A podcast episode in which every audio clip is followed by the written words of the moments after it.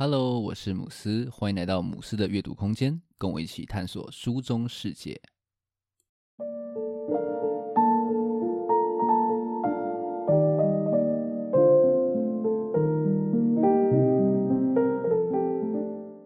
今天要来跟大家分享《八尺门的辩护人》这一本书，对，是书哦，不是影集。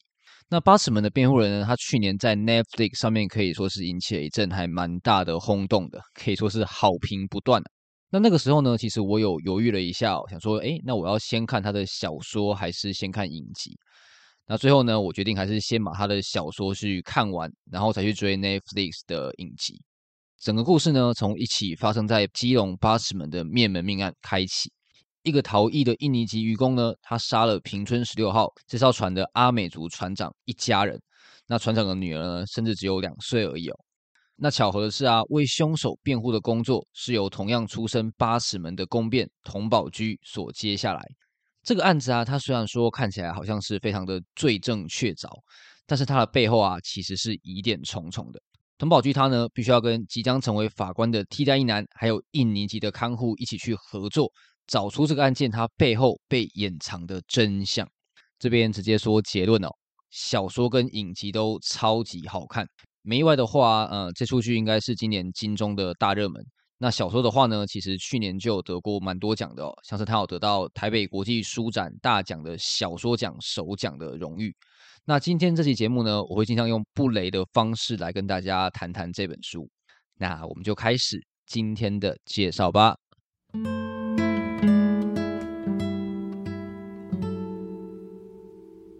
虽然说整个故事的主线是庭上的攻防，还有命案真相的追查，但是故事背后所包裹的啊，却是台湾远洋渔业不可告人的阴影。只能说呢，悲剧的背后往往是更多更多的悲剧。命案发生地点八尺门，就是整个悲剧的起点哦。民国五十年代的时候啊，因为基隆渔业它的发展，使得劳力的需求大大的增加。很多的人力中介呢，就跑到花东去招揽阿美族人来加入远洋渔业。那来到基隆的原住民呢，为了节省费用，就在山坡地上面就地取废弃船板这些材料，搭起一栋又一栋的违章建筑。这就是八尺门聚落的由来。那其实远洋渔业它的工作环境是非常非常恶劣的，而且呢，里面还充满了各种剥削，甚至是虐待。这也是为什么这些中介会找上这些经济比较弱势的原住民的原因哦。因为一般人呢，其实是不愿意去做这样子很不 OK 的工作的。故事里面，佟宝駒的父亲佟守中就是在这样子的环境下面，就是爆发，然后就砍伤了船公司的人，最后就入狱。书中啊，他说的那句“难道我们不是人吗？”看得真的是非常非常的难受啊。那时光流转，远洋约这个工作啊，连原住民都越来越不愿意去做了。中介于是啊，把他们的眼光转向了外籍移工身上。故事中的杀人凶手阿杜就是这样子的一位印尼籍的渔工。那佟宝局叫他叫做阿布哦，就是一个简称啦，比较好讲。那我下面呢也会这样子去称呼。巧的是呢，他所杀的船长郑风群其实是阿美族人，有一种角色兑换的感觉。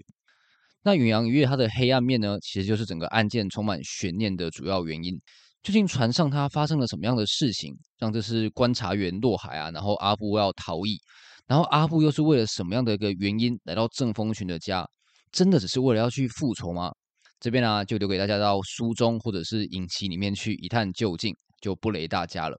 遗憾的是啊，这些阴暗的事情并不只是故事而已。不管是印尼籍渔工遭到剥削，或者是殴打。又或者是呃观察员意外的落海，然后还有像是移工杀害船长这些事情，都是真真实实发生过的。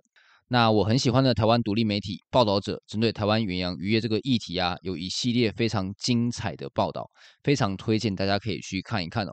相信看完呢、啊，对这个议题会有更全面、更深入的了解。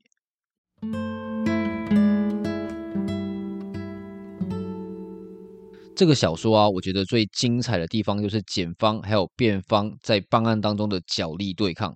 检方他要处死阿布嘛，去彰显正义；那辩方呢，只是想要找出整个事件背后的真相，来帮阿布去逃过死刑。每一场的庭上攻防啊，都超级的紧凑，超级的好看。那这边呢，一样不雷大家哦，有兴趣请一定要找来看，一定不会后悔。那这个段落呢，我想要趁机来聊一下 Face 这个在台湾争议非常非常大的主题。书中啊，透过每一个角色，很巧妙的去带出对这个议题的各种观点。比方说，替代役男连晋平就因为冤案论而主张 Face。他认为啊，一个案件即便是罪证确凿，依然是有误判的可能的。虽然说任何的刑罚都是不可逆的，但是死刑的结果却是唯一完全不可能挽救的。这让我想到，呃，网络上曾经看过一个讨论呢，就是江国庆跟郑捷的比例要多少，死刑才是合理的。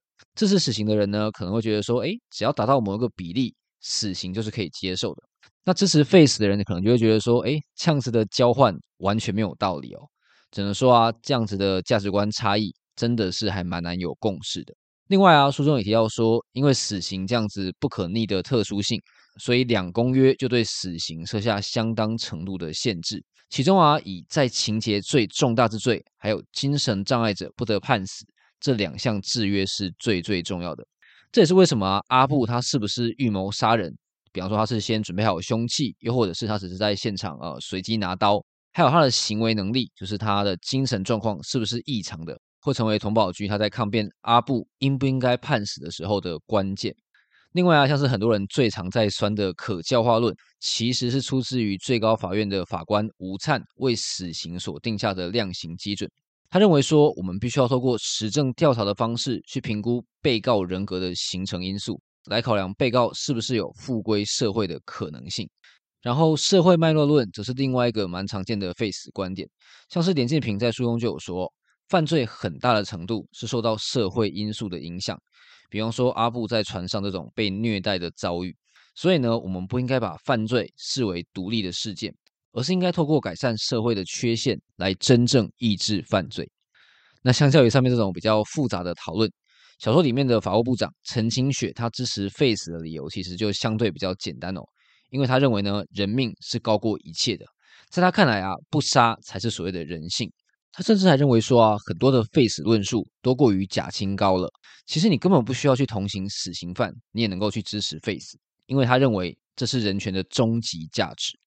我自己会觉得说，其实死刑这种东西是可以被讨论的。毕竟说死刑如果是绝对正确，就不会有国家 Face。那反过来说呢，如果 Face 是正确的，那也不会有那么多国家到现在还是有维持死刑。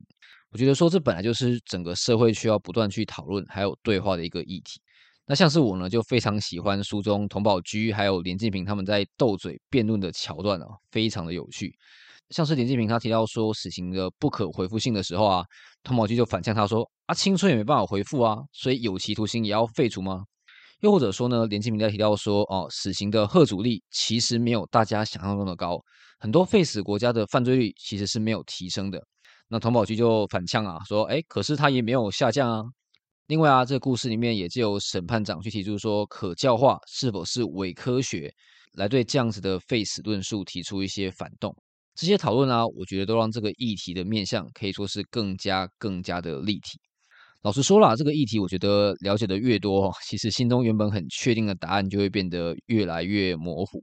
那这个段落呢，我简单的整理了一些书中所提到的论述，让大家可以思考一下。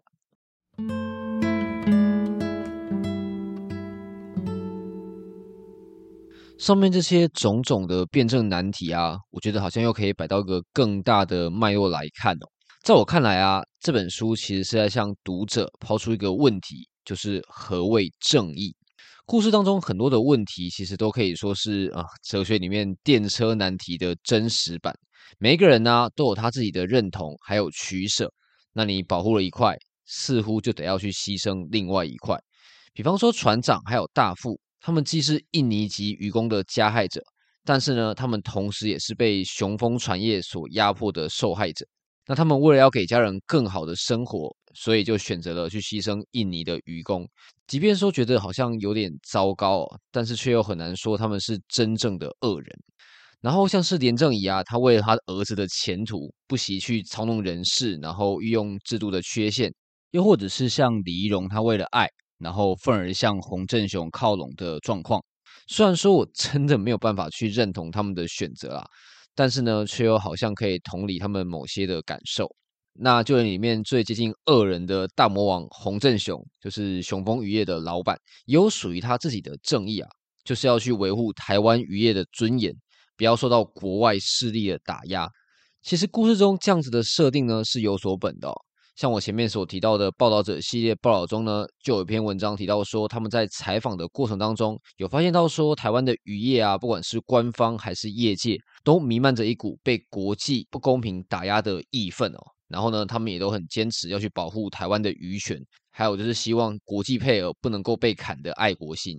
只能说啊，要如何去兼顾台湾渔业就是数百亿的产值，还有渔工的这种劳工权，真的是非常难解的课题。不过整个故事，我觉得最经典的正义思辨还是陈清雪她最后的决断。书中啊，他很正义凛然的说：“不杀就无法阻止继续杀，如果要杀，就必须杀在最好的时刻。”这完全啊，就是电车难题的变形。但是用当下的死去换取未来更多的生，它真的就是正义吗？书中真的抛出了各种非常难解的问题啊，让我在读的过程当中呢，常常就是不断的去深思，但是又很难找到一个让我满意的答案。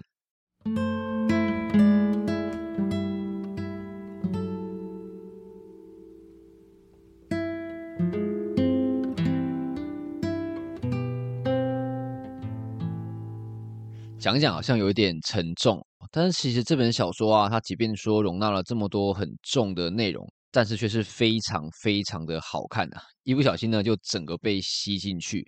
然后童宝駒他最后的演讲呢，真的是看到会起鸡皮疙瘩。在读小说的时候就非常喜欢这段，那在看 Netflix 的时候呢，诶，影剧版也没有让我失望。只能说呢，李明顺他演技真的是太强了。另外，作者唐福瑞也很巧妙的运用很多就是冷笑话啊，或者是呃瞎掰的梗来调剂整个故事，让我就是可以诶笑一下，又获得了继续往下看的勇气。然后这边想说一下，徐奶奶真的是好棒，看到他给 Lina 笔记的段落，真的是整个被暖哭哦。那小说跟影集我都看完之后呢，发现说内容是有一些不同的，那后面会差的比较多。不过呢，毫无疑问都非常的好看。唐福瑞他在后记当中有提到说，其实他是先完成剧本的大纲，然后呢，因为镜文学的征奖，才决定说，诶，要把这个故事转变成小说。然后在小说获奖之后呢，才又获得继续完成剧本的机会。整个过程啊，可以说是峰回又路转。那唐福瑞他自己是法律系出身的，那他在后记当中呢，有一段醒思，我觉得非常的有意思，这边来念一下：我将法律视为一种语言。懂得使用法律之人，往往并未察觉他们所掌握的其实是一种特权。当法律被用以描述生活，该如何不被逻辑所挟持，是法律人永恒的课题。虽然说大家都明白法律它当然有它的极限，甚至很多人很喜欢开玩笑的说啊，法律只会保护懂法律的人啦。但是呢，大家多少还是希望说法律可以更接近所谓的正义吧。那节目的最后呢，我想要用 Lina 这句我非常喜欢的话做结尾。它原文是英文哦，Because I'm capable. If I'm not, then that would be it. But I am. Then I have to. I need to. 中文翻译就是因为我有能力。假如我没有，那就算了。但是我有，所以我必须这样做。我需要这样做。很多的问题啊，它真的非常非常的困难。但是呢，总还是有一些自己可以使得上力的地方吧。那希望那些需要我站出来的时刻来临的时候呢，我能够有足够的勇气，就是挺身而出。那今天的分享就到这边。如果你觉得节目不错的话，可以订阅并分享给身边的朋友，也可以给节目五颗星，让更多人可以看到这个节目。如果你对我今天所介绍的内容有兴趣的话呢，也欢迎留言或者是私讯来跟我互动。只要到脸书或者是 IG 搜寻“母狮的阅读空间”，就可以找到我了哦。最后，感谢你的收听，我们下一本书再见。